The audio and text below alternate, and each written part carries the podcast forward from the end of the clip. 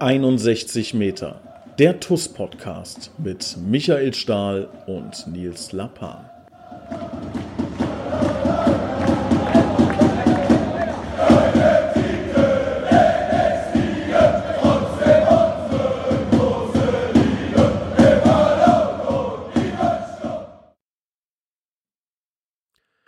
Hallo und herzlich willkommen zu einer neuen Ausgabe 61 Meter der TUS Koblenz Podcast. Lieben Gruß an all unsere treuen Hörer. Schön, dass ihr wieder dabei seid. Ich habe heute einen ähm, ganz besonderen Gast. Ihr habt ihn mit Sicherheit ähm, gegoogelt, gehe ich mal von aus in den, in den letzten Tagen. Ähm, Ilias Trenz, seines Zeichens aktuell U17-Trainer, ähm, ab sofort ähm, auch Co-Trainer, erste Mannschaft TUS Koblenz. Lieber Ilias, schön, dass du dabei bist. Hallo. Ja, hallo Nils und hallo an die uns hören, äh, an alle, die uns hören. Ja, ich freue mich auch dabei zu sein und an alle, die mich gegoogelt haben. Ich glaube, die haben nicht viel gefunden. Warum nicht? Warum nicht? ja, ich glaube, ich bin noch ein ziemlich unbeschriebenes Blatt und ähm, ja, ziemlich lustige Story jetzt gleich zu Beginn. Ich habe mit dem mit dem Johnny telefoniert. Das ist der bei uns. Ich meine, die meisten kennen das bestimmt auch. Das äh, TuS Koblenz Access All Areas das Format dreht. Und äh, der hat auch gesagt, ähm, bei allen Gästen, die er bisher hatte, fiel es ziemlich leicht, etwas herauszufinden. Aber meine Google-Anzeigen, da war wenig zu finden, wenn es um mich geht. Aber ist gut, ist gut. Also normalerweise hat man ja so ein paar, paar Leichen äh, bei Google irgendwie. Ja, wenn, wenn das, sagst, das stimmt. Nee, da ja, ist ja. nichts zu finden. Ja, erzähl da mal, dann, dann hau mal ein bisschen raus. Wer bist du? Ja, Elias Trenz, 23 Jahre. Ähm, ich wohne in Koblenz jetzt seit knapp drei Jahren. Ich komme aus dem Saarland, ähm, bin äh, zwecks Uni äh, nach, nach Koblenz gekommen und studiere Lehramt, Grundschullehramt an der Universität hier in Koblenz, in Metternich. Ähm, ja, studiere die Fächer Sport und Deutsch. Ähm, ansonsten Fußball verrückt, seit ich denken kann, gefühlt. Ähm, selber gespielt, früh angefangen, natürlich. Und ja, irgendwann zum, zum Trainerjob gekommen. Und und jetzt bin ich hier, ganz, ganz kurz gefasst. Mit, mit 23 steht man aber normalerweise noch auf dem Platz und nicht neben dem Platz. Ähm, woran liegt das? Ja, das hat, das hat ein paar Gründe. Also ich hatte immer schon viele Probleme mit Verletzungen. Ja, das hat schon angefangen äh, im C-B-Jugendbereich. Ähm, dann habe ich tatsächlich in der A-Jugend die Chance bekommen, ähm, äh, Bundesliga zu spielen, in der U19 bei, bei Saarbrücken als junger Jahrgang. Und auch da hatte ich viele Probleme mit Verletzungen und ähm, dann auch nicht ganz einen Sprung geschafft für ganz nach oben. Aber das war immer schon irgendwie so mein Ziel, mein Anspruch im Fußball. Ich konnte mich immer wenig damit identifizieren, irgendwie Kreisliga und eine Kiste Bier nach dem Spiel, sondern Fußball war für mich immer irgendwie das höchstmögliche Level zu erreichen. Und dann kam der Punkt, an dem das einfach, wo ich mir selber eingestehen musste, dass ich es jetzt wahrscheinlich als Spieler nicht mehr, nicht mehr schaffen werde. Und ähm, ja, den Trainerjob habe ich immer schon schon, schon nebenbei ein bisschen begleitend gemacht, mit 16 da schon angefangen und ähm, irgendwann kam dann der Punkt, an dem ich mir ja auch ein bisschen frustriert war durch, durch die ganzen Verletzungen, die ich hatte, einfach nicht mehr auf dem Level kicken zu können, auf dem ich mir oder was ich mir gewünscht hätte. Und ähm, so kam es dann irgendwann, dass ich mich dazu entschieden habe. Das war eigentlich ein Prozess. Das war ein Prozess in einem halben Jahr, von einem halben Jahr, wo ich mich dann dazu entschieden habe, aufzuhören selber äh, als, als Spieler und ähm, einen Fokus dann auf, auf den Trainerjob zu legen. Ähm, ja, heute weiß ich, also Stand jetzt hat sich schon ausgezahlt. Also es war, glaube ich, eine gute Entscheidung. Läuft bis jetzt gar nicht so schlecht, das stimmt, ja. Wobei, ähm, ich nenne jetzt keinen Namen, aber über den Freund eines Freundes, wie man so schön sagt, ja, habe ich ja. erfahren, der mit dir an der Uni ab und zu kickt. Ähm, ja. der, da wurde mir zugetragen, der Ilias ist auch ein richtig guter Zocker. Also der ähm, kann schon auch richtig was am Ball. Also das scheinst du nicht gelernt zu haben. Ich hoffe doch, ich hoffe doch. Und das, das mache ich auch immer noch. Also ich bin, wir haben da eine, in, der, Uniliga, vielleicht kennt ihr mich aus der Uniliga, äh, da haben wir ein Hobbyteam und mit dem sind wir dann auch äh, bis zur Europameisterschaft gekommen und so nebenbei macht mir das immer noch großen Spaß, aber es, ist, geht vor allem darum, dass ich einfach nicht mehr vier, fünfmal die Woche trainieren kann, weil dann äh, sofort irgendwelche Verletzungen aufgetreten sind. So war es die letzten Wochen oder letzten, die letzten Monate damals, bevor ich aufgehört habe, letzten Jahre schon fast. Und dass dann irgendwann der Punkt halt gekommen ist, ja, in dem ich selber auch so frustriert war, dass ich, dass ich dann gelassen habe. Aber schön, wenn es so Leute gibt, die behaupten, dass ich gut kicken kann. Das beruhigt mich. Jetzt ähm, kamst du aus dem Saarland ähm, nach Koblenz, ähm, Studium stand an. Ähm, ich gehe mal davon aus, dass das auch so ein bisschen, okay, eine, eine Sicherheit braucht man im Leben, auch wenn dein Plan wahrscheinlich ist, äh, Profifußball, aber eine gewisse Sicherheit ähm, muss einfach da sein. Und da hast du ähm, gesagt, okay, das mache ich in Koblenz. Wie kam dann der Kontakt zu TUS Koblenz? Kanntest du die TUS Koblenz vorher? Auch das ist eine sehr kuriose Geschichte. Also, das ist tatsächlich, das ist jetzt ein, ein ganz privater Gedanke eigentlich. Das ist lustig. Ich habe vorher im Saarland bei JFG Salou Dillingen trainiert. Und ähm, dann war irgendwann klar, dass ich nach Koblenz ziehen werde. Und das letzte Spiel, was ich gesehen habe bei der JFG Salou, das habe ich mir angeguckt, das war ein B-Jugendspiel gegen die TUS Koblenz. Und äh, in Salou damals. Und da, da, ich, da, da hatte ich noch den Gedanken, da, da erinnere ich mich heute noch dran, wenn ich jetzt nach Koblenz gehe, das wäre schon cool, wenn ich irgendwann mal hier bei dem Verein arbeiten dürfte, äh, vielleicht auch als Trainer. Das war damals tatsächlich ein Gedanke, aber das war, das war einfach nur fantasiert und ja, das ist noch nicht mal ein, ein Jahr später, glaube ich, war es dann. Aber jetzt zu deiner Frage nochmal, der Kontakt, wie der zustande kam, auch das ist ein bisschen kurios. Ich glaube, das wissen auch die wenigsten. Ich habe tatsächlich damals ähm, angefangen, hier im Kreis Koblenz zu trainieren bei Metternich aber nur ein paar Wochen. Äh, das hat leider nicht ganz so geklappt oder gepasst, wie ich mir das vorgestellt habe. Und da kam über eine, über eine Trainersitzung kam ein Kontakt zustande, der mir dann die Nummer gegeben hat von unserem damal, damaligen Jugendkoordinator, von Manuel Moral Fuster. Und ähm, da ich da nicht so zufrieden war in Metternich, dachte ich, ich habe jetzt zwei Möglichkeiten. Ähm, entweder ich versuche jetzt hier was aufzubauen und verlasse mich ein bisschen auf mein Glück, dass das irgendwann irgendwie gesehen wird und dass ich vielleicht dann irgendwann mal die Anfrage bekomme, bei der TuS Koblenz zu arbeiten, weil das ist das Ziel, wenn man hier als Trainer tätig ist in, im Raum Koblenz. Und äh, oder ich wähle jetzt einfach diese Nummer, ruf einfach den, den Manuel mal an und, und frag mal nach und, und erzähl dir mal ein bisschen was über mich und frag mal, ob sie nicht noch eine, eine Co-Trainerstelle oder so frei haben. Wenn wegen mir bei den Babinis, das ist mir auch egal aber einfach mal in den Verein reinzukommen. Das war, ja, das war damals mein Ziel.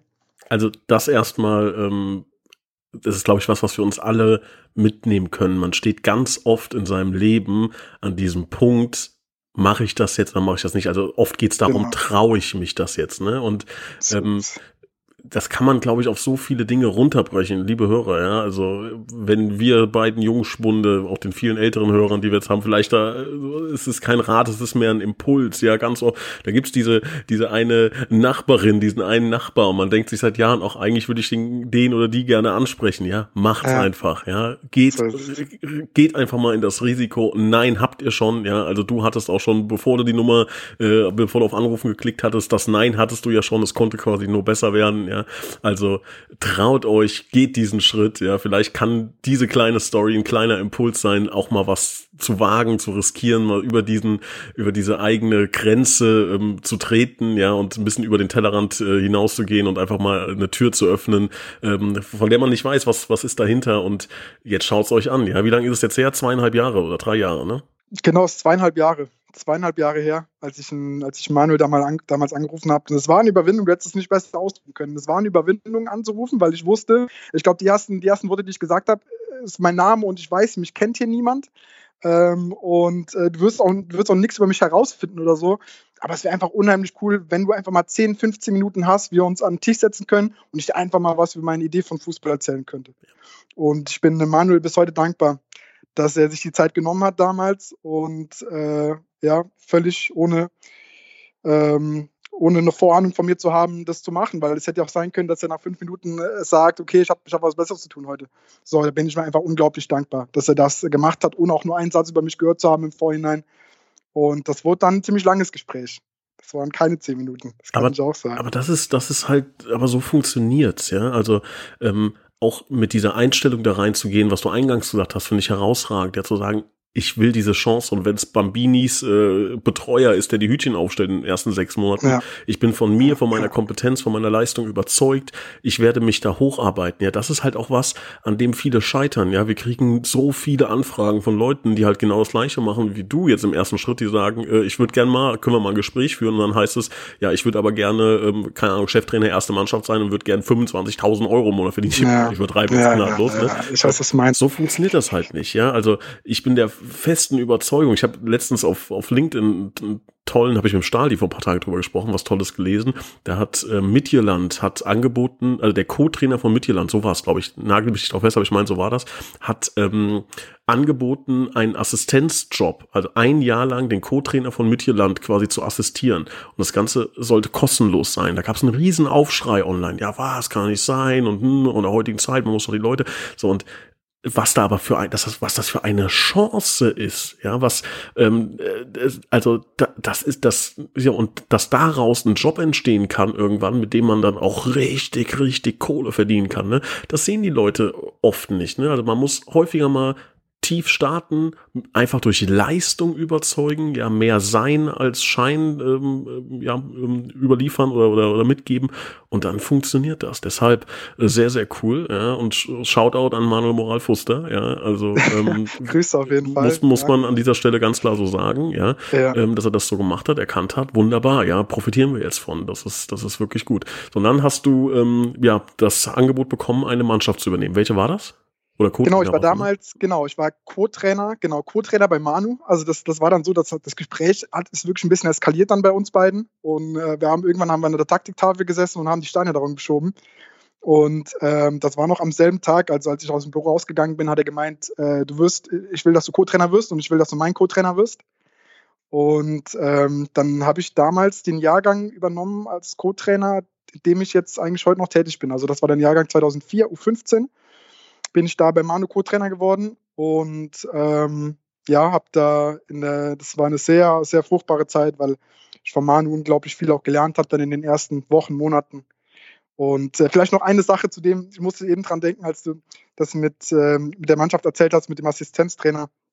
Und dass man manchmal in solche Gespräche gehen sollte und einfach über, durch Leistung überzeugen sollte ich habe tatsächlich, ich weiß nicht, ob ich das so sagen darf, aber weil du zu mir gesagt hast, soll ehrlich sein in dem, in dem Gespräch, bin ich es einfach und bin, bin so offen.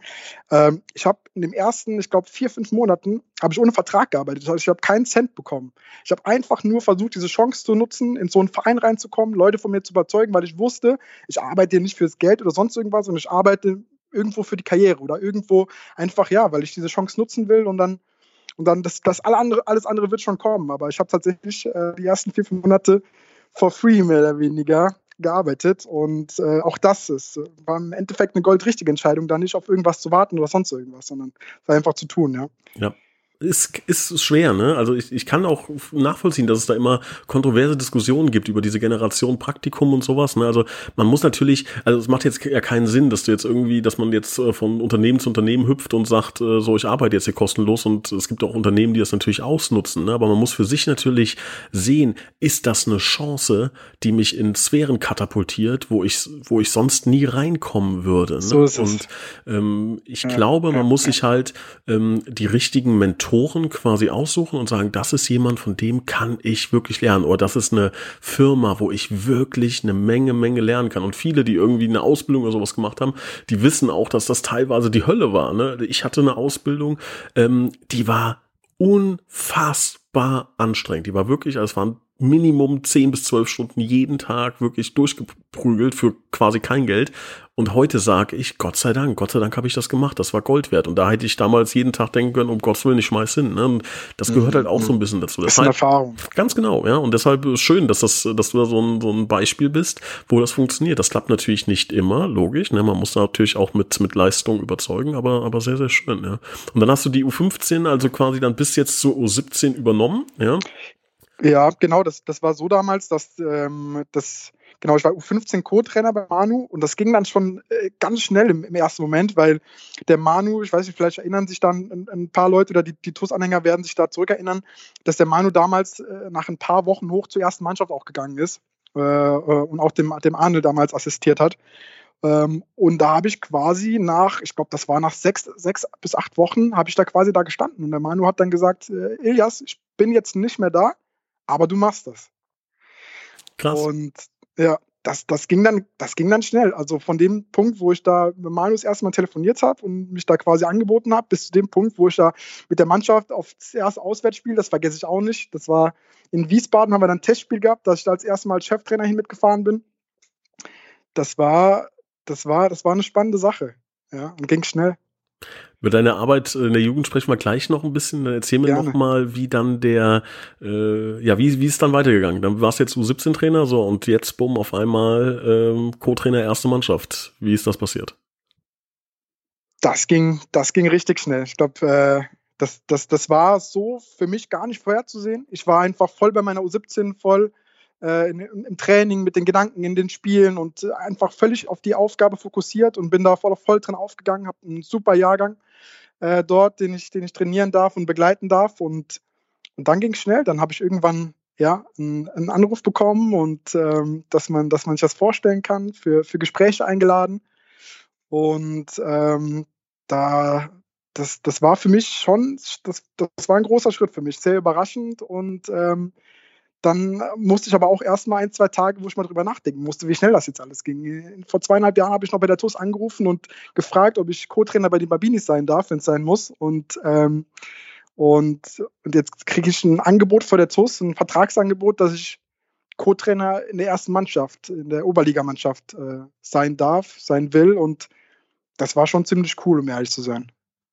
Also man, man muss dazu sagen, so für die Hörer, die jetzt logischerweise nicht dabei waren, das war ein recht kleiner Kreis, ähm, dass wir, oder so aus, aus unserer Sicht, aus der Vorstandssicht mal betrachtet, ne, dass wir ähm, natürlich uns schon relativ genau anschauen, wer wie, wo, was macht. Also ich glaube, wir kennen unsere, unsere ähm, Jungs, möchte ich mal sagen, schon relativ gut, scouten da auch intern immer ein bisschen. Ähm, wir haben immer so dieses, dieses Credo, dass wir wirklich versuchen, jeden Bereich besser zu machen. Dementsprechend schauen wir uns da auch sehr, sehr viel an. Und da war ähm, relativ schnell klar, dass Ilias schon ein Riesentalent ist. Und das haben wir schon vor ja, vor einigen Monaten erkannt. Äh, wenn du dich erinnerst, wir haben, glaube ich, äh, vor fünf, sechs Monaten das erste Mal äh, Kontakt gehabt, ein bisschen, bisschen, genau. bisschen gesprochen, genau. Dann genau. hat man schon so das Gefühl gehabt, oh, das ähm, ist ganz interessant. Das ist jemand, den wir, den wir äh, auf dem Radar haben müssen. Und ähm, ja, dann hat sich das immer weiter zugespitzt im Positiven, dass wir gesagt haben, ja, der Junge, der ist zwar noch so jung eigentlich, also das war immer so dieses, ah, ist er vielleicht zu jung dafür?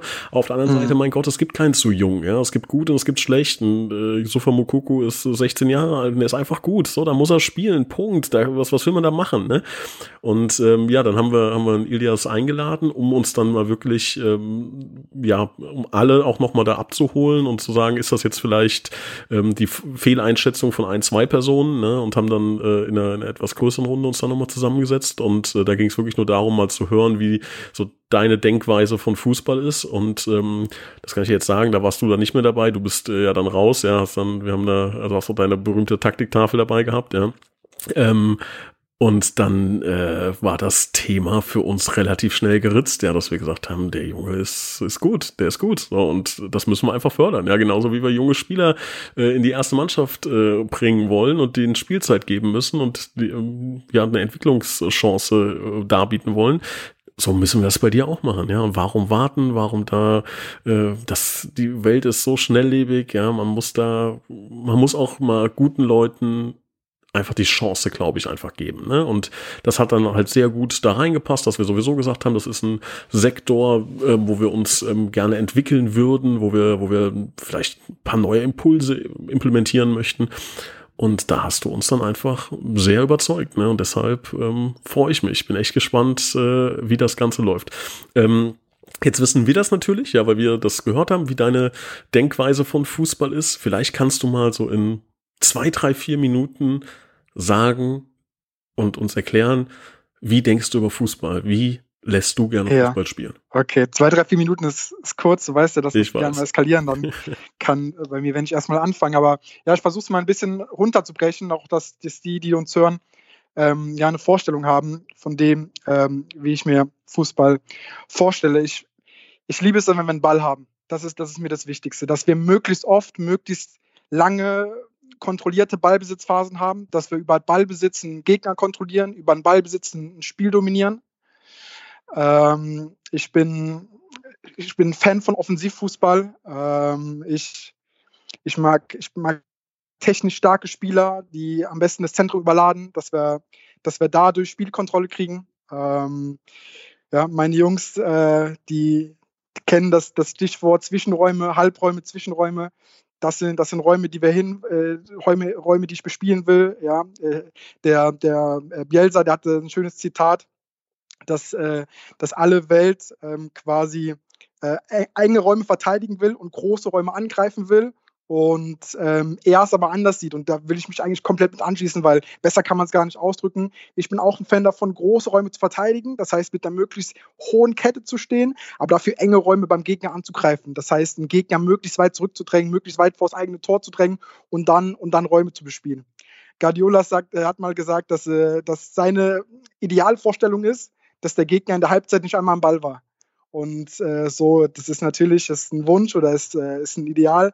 Aber dem würde ich mich anschließen. Das ist so ein bisschen so auf einfachste runtergebrochen äh, meine Idee von Fußball. Stichwort Dominanz, ähm, Stichwort äh, Pressing, ähm, ja, Stichwort ähm, ein schneller, ein agiler, ein, ein dynamischer Fußball.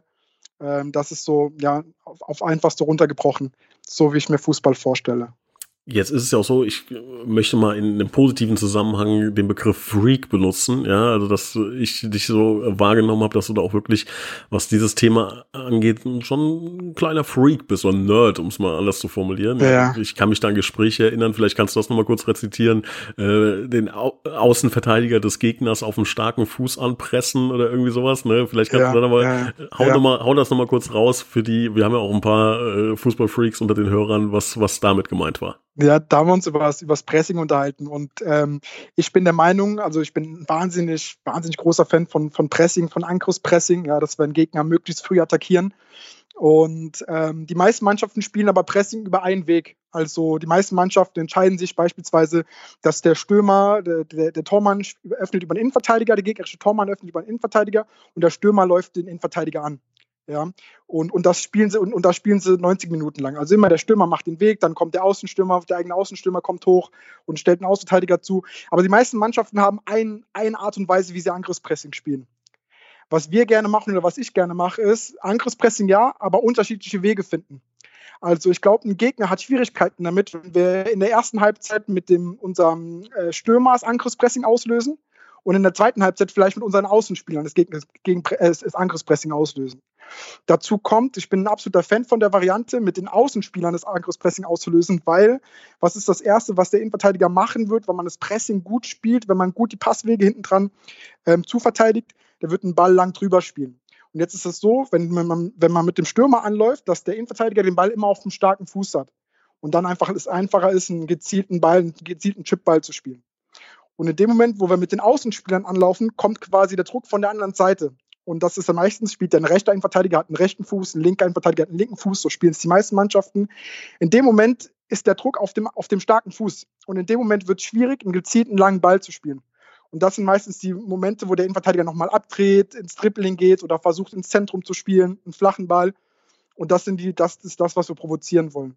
Und das ist eine sehr interessante Variante, finde ich, Angriffspressing zu spielen.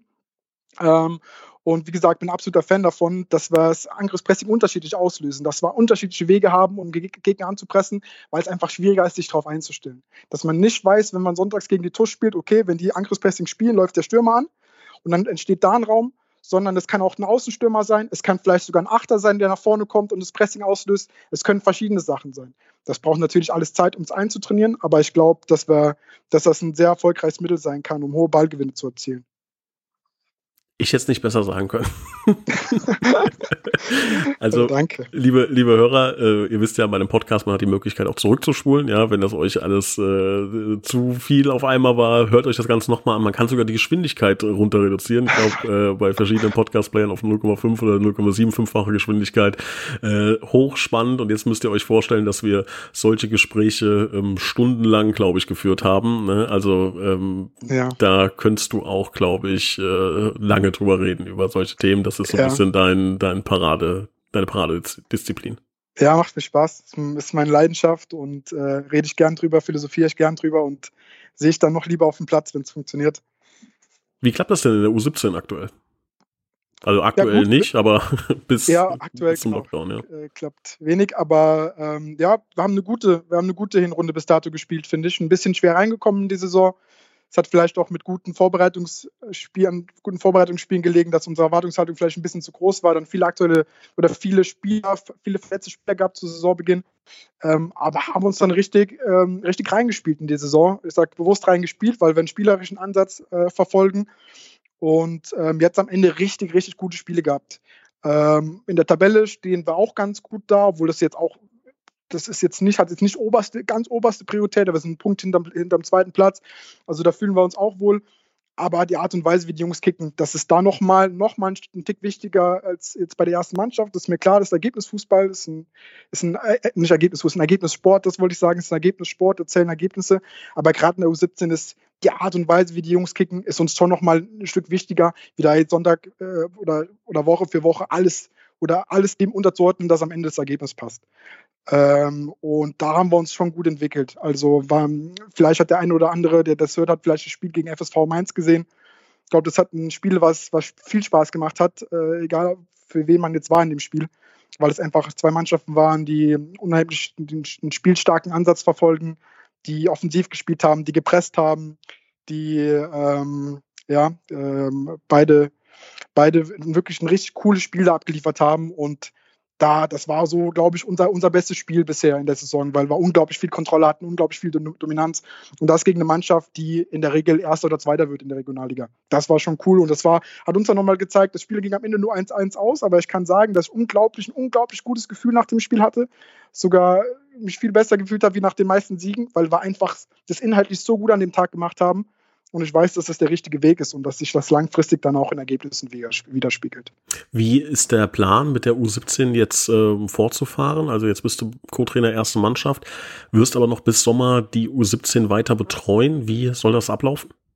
Genau, das, ich mache das in der Doppelfunktion. Ja, das war, das war uns wichtig, dass ich die, die U17 ja jetzt nicht mehr oder weniger hängen lasse, hängen, lasse äh, direkt hoch zur ersten Mannschaft zu gehen während der Saison. Das ist mir wichtig, dass wir das zu Ende bringen, beziehungsweise uns einfach äh, zusammen weiterentwickeln können. Ähm, das wird so sein, dass ich das ähm, dass, dass ich mich mehr oder weniger aufteile oder ja, das eine, wie gesagt, eine Doppelfunktion einfach, einfach äh, ausfülle bis Sommer. Möglichst viel in der U17 sein, möglichst viel in der ersten Mannschaft sein und natürlich mit einem Mehraufwand verbunden, aber ähm, den Mehraufwand nehme ich sehr, sehr gerne in Kauf, um, um ja, dass, dass beide Mannschaften möglichst viel oder dass ich beiden Mannschaften möglichst viel geben kann. Und ähm, nee, mit der U17 haben wir auch noch, haben wir noch einige Ziele bis zum Sommer mit äh, dem Trainerteam erste Mannschaft, also Arnel und äh, Admir, da ja, das war ja schon ähm, sagen wir mal eine, eine Veränderung, die ähm, die wir da kommuniziert haben, die wir da äh, losgetreten haben. Ähm, wie ist das? Äh, wie bist du da aufgenommen worden? Ihr habt mit Sicherheit die ersten äh, Gespräche schon geführt. Wie war das bis jetzt? Super, super. Also da war ich auch sehr, sehr positiv, sehr überrascht. Ich habe das gar nicht, auch nicht anders erwartet, aber trotzdem sehr herzliche Gespräche dann geführt und habe hab direkt das Gefühl gehabt, dass, dass, dass meine Ideen und äh, alles, was ich so in meinem Kopf habe über das, über das Spiel, dass das Anklang findet, äh, dass da Leute sind, die, die eben nicht das Gefühl oder das nicht ausstrahlen, was du eben in den Mund genommen hast, dass da jetzt ein 23-Jähriger kommt und jetzt hier irgendjemand was über Fußball erzählen will, sondern dass die wirklich offen, offen für Ideen sind, offen für neue Gedanken sind. Und äh, ja, brauchen wir, über Arnold brauchen wir, brauchen wir gar nicht zu reden. Ist ein sehr, sehr herzlicher Mensch. Und äh, da habe ich wirklich Gefühl gehabt, dass man sich auch wirklich freut, dass da nochmal ein neuer Impuls, neue Ideen reinkommen. Und äh, habe da mich jetzt schon äh, öfter mit, mit Arnold im Büro getroffen und schon philosophiert und auch geplant, wie wir, wie wir, wie es aussehen sollen in den nächsten Wochen, in den nächsten Monaten, wo wir hinwollen. Ähm, und ja, es sind sehr, sehr interessante Gespräche und äh, glaube, dass wir da jetzt wirklich ein richtig cooles Trainerteam haben äh, mit dem Arnel, dem, dem Admir und meiner Wenigkeit. Wir äh, reden ja äh, immer sehr, sehr offen in diesem Podcast. Ähm, ich weiß aber jetzt natürlich, dass äh, teilweise auch ähm, andere Vereine aus der Oberliga zuhören. Lieben Gruß an dieser Stelle. ähm, deshalb wollen wir jetzt noch nicht zu viel verraten. Aber sag doch mal in der U17, was spielst du da für ein System? Ein aus 17 spielen wir, also muss man nochmal differenzieren mit und gegen den Ball. Also mit dem Ball spielen wir ein 3-4-2-1, so würde ich es so Tannenbaumsystem heißt das, ne? Irgendwie. Hat Dortmund mal gespielt ja. lange Zeit, ne?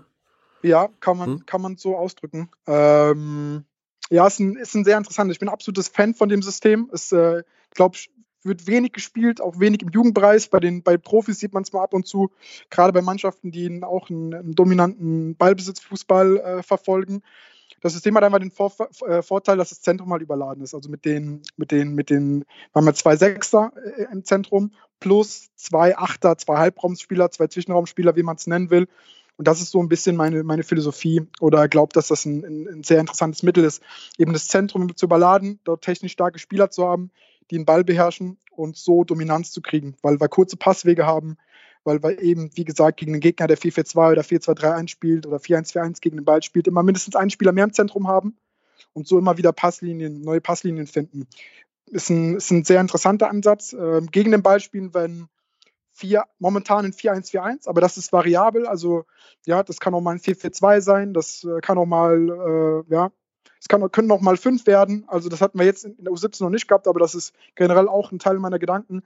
Ähm, das ist ein bisschen abhängig vom Gegner. Einfach, was bietet der Gegner uns an und wie können wir am besten zupacken. Ähm, da, da möglichst variabel bleiben. Ähm, genau. Und von so. der Dreierkette, da hatten wir auch schon ein Telefonat drüber, von der Dreierkette zu einer Viererkette, da hast du es auch, äh, fand ich auch sehr interessant, da schiebt immer ein, ein Bahnspieler, schiebt dann in die Kette nach, ne? Genau, immer ein bestimmter. Also bei uns ist es der Dari, Grüße an dich, Dari. Ich hoffe, du wirst es, dass du jetzt immer erwähnt wirst beim Podcast. Wahnsinn. Ähm, genau, der Dari, der schiebt immer ein ähm, in die, der macht eine Viererkette aus der Dreierkette. Das ist äh, unser linker, linker Bahnspieler. Und quasi der linke Zwischenraumspieler wird zum linken Mittelfeldspieler. Ähm, und dann ist man quasi schon im, im 4-1-4-1 drin. Ein Sechser bleibt sechs, der andere Sechser geht hoch auf die acht. Und dann ist man schon im 4-1-4-1 äh, drin. So spielen wir es momentan. Ähm, ja, klar, brauchst auf der Bahn äh, der Spieler, der dann gegen den Ball die Viererkette bildet. Das muss natürlich ein Spieler sein, der, der, äh, also das ist ein Positionsprofil, was man natürlich genau bestimmen muss, muss ein laufstarker Spieler sein, schneller Spieler sein. Aber es geht gar nicht mal darum, jetzt in jeder Situation, wo man Ball verlieren, direkt im, im 4-1-4-1 zu sein, sondern bei uns geht es eher darum, dass wir in dem Moment, wo wir Ball verlieren, den Ball direkt äh, zurückerobern wollen. Und das in Gegenpressing, weil wenn wir das Zentrum überladen, haben wir meistens auch Überzahl im Ballnähe. Wenn wir da mal einen Ball verlieren, sind das eigentlich gute Gegenpressing-Momente und äh, meistens ist es dann auch erst wieder so, dass der Dari eine Viererkette ist, wenn der Ball im Haus ist. Aber dadurch, dass wir das Zentrum stabilisiert haben im Ballbesitz mit drei Aufbauspielern plus zwei Sechser, ähm, ist das eigentlich ein Risiko, was überschaubar ist. Worauf freust du dich oben bei der ersten Mannschaft am meisten? Gibt es da irgendwie Spieler, wo du sagst, oh, da freue ich mich drauf, mit denen zu arbeiten oder auf das Gesamtkonstrukt? Was ist da so deine Präferenz? Soll ich jetzt wirklich Spielernamen nennen? Ich weiß nicht, ob die der eine oder andere dann hier schon äh, schon denkt, dass er seinen Stammplatz sicher hat in den nächsten Wochen. Ja, dann, Nein. lass mal, dann, dann spar mal die Namen aus und äh, ja, erzähl ja. mal alles andere. Nee, also an, an sich freue ich mich einfach oder es, es, ist eigentlich unheimlich neu, ich bin unheimlich neugierig darauf, ob die, ob die Spiel, ob die Idee, meine Gedanken, die ich natürlich dann mit Arnold zusammen entwickeln werde, ob die da Anklang finden in der Oberliga, ob, das, ob man das so umsetzen kann, wie es in der Jugend war, wie es in der U17 war. Es ging immer so Schritt für Schritt weiter und ähm, äh, jetzt in den letzten Jahren und bin einfach gespannt, ja, auf, auf Herrenfußball, aktiven Fußball, Aktivfußball, so ob, ob meine Ideen da, ob die sich ob die genauso greifen, ob meine Idee von Fußball dort oben genauso greift. Darauf bin ich gespannt und natürlich in der, in der täglichen Arbeit ist nochmal was komplett Neues für mich, weil ich ähm, ähm, Herrenfußball nur aus meiner selber aus meiner aktiven Zeit kenne, aber als Trainer eben noch nicht. Und auch da ist nochmal ein neuer Zugang, neu, nochmal ein neuer Umgang mit den Spielern ähm, und da Erfahrung zu machen darauf freue ich mich unglaublich, ja. Beispielsweise mit einem Stali zusammenarbeiten, der zweite Liga gespielt hat. Ähm, das, sind, das sind Dinge, da, da habe ich schon richtig Bock drauf glaube ich hier. Wir freuen uns auch auf, ähm, auf das, was kommt. Wir sind da sehr gespannt, aber auch sehr geduldig. Das Ganze ist langfristig angelegt. Du hast einen langfristigen Vertrag unterschrieben.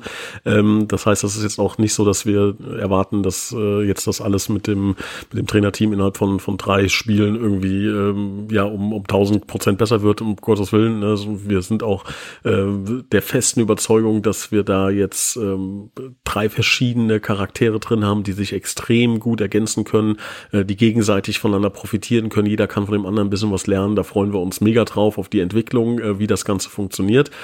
Ähm, an dieser Stelle nochmal ganz kurz off-topic, äh, liebe Hörer, ähm, bezüglich Schutzschenkel-Trikot und bezüglich Aristoteles Board. Wir haben jetzt zum Glück alles da, es ist alles angekommen, gab nochmal riesen Bohu. Wir haben jetzt aber alles da. Diese Woche geht alles raus. Wenn ihr noch irgendwie Fragen habt, wenn noch irgendwas unklar ist, ähm, bitte meldet euch. Ihr könnt auch gerne nochmal auf schutzschengel.de mit AE, also der Umlaut Ä wird zum AE AE, Schutzschengel, ae.de.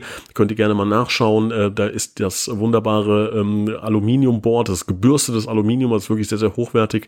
Ähm, die TUS-Raute gebildet aus euren äh, tollen Einsendungen. Das Schutzschengel-Trikot gibt's dann noch. Alles, was diese Woche ähm, ja da noch reinkommt, bis sagen wir mal Freitag, Mittag werden wir auch noch äh, versendet bekommen. Und ähm, ja, würden wir uns sehr freuen, wenn äh, der eine oder andere da noch zuschlägt und an Weihnachten denkt. Und äh, worüber wir noch sprechen müssen, Elias, ist der TUS Bitburger Moment der Woche. Du hast wahrscheinlich sehr viele prägende Momente in den letzten äh, Tagen, Wochen. Aber was ist denn dein Bitburger TUS-Moment der letzten Woche? Ja, schwierig gerade muss mich zwischen zwei Momenten entscheiden. Natürlich auf der einen Seite der Moment, als es dann veröffentlicht wurde, dass ich äh, Co-Trainer in der ersten Mannschaft bin. Äh, das ist jetzt schon ein paar Tage mehr her. Ähm, aber das war, das war unglaublich, wie, viel, wie viele Leute mich da angerufen haben, wie viele Leute mir da geschrieben haben und mir gratuliert haben. Das, das war schon cool. Wenn es jetzt um die letzte Woche geht, würde ich allerdings äh, die Gespräche mit Arnel äh, nennen, das einfach, ähm, ja, es eine, umso mehr Vorfreude macht, äh, wenn wir zusammen dort sitzen, im Büro sitzen und, und planen und Ideen an, ans Board werfen. Das, das macht einfach richtig Spaß, wenn wir da ein bisschen die Steinchen rumschieben. Ähm, das würde ich so als, als, als Moment der Woche äh, bezeichnen. Dann lege ich nach. Mein ähm, Bitberg-Moment der Woche ist mit Sicherheit dann die Verabschiedung von Inge. Jetzt äh, gar nicht aufgrund der Verabschiedung, sondern ganz im Gegenteil, äh, die einen, einen so wahnsinnig tollen äh, Job äh, gemacht hat, die letzten zehn Jahre immer da war, wirklich immer da war einfach. Ähm, und ähm, ja, so ein bisschen die gute Seele der TUS Koblenz geworden ist. Und ähm, das möchte ich an dieser Stelle nochmal ganz klar ähm, hier herausstellen als Bitburger TUS-Moment der Woche. Vielen, vielen Dank, liebe Inge, für deinen großen Einsatz, für deine Zeit, für deine deine ähm, Hingabe zur TUS Koblenz ähm, werden wir nicht vergessen und äh, bedanken uns an dieser Stelle nochmal recht herzlich. Bedanken möchte ich mich auch bei dir, lieber Ilias, für deine Zeit, äh, für, dein, für deine Impulse, für deine ähm, Leidenschaft. Ähm, wir sind gespannt, äh, wie das Ganze ähm, ja, sich auf dem Platz zeigen wird. Wir werden mit Sicherheit auch weitere Podcast-Folgen dann äh, mit dir auch machen. Freue ich mich drauf. Wünsche dir bis dahin eine gute Zeit. Danke dir. Vielen Dank, Nils. Vielen Dank an alle, die uns zugehört haben. Und ja, bis bald hoffentlich auf dem Platz in unserem Stadion da am Oberwert. Ich freue mich.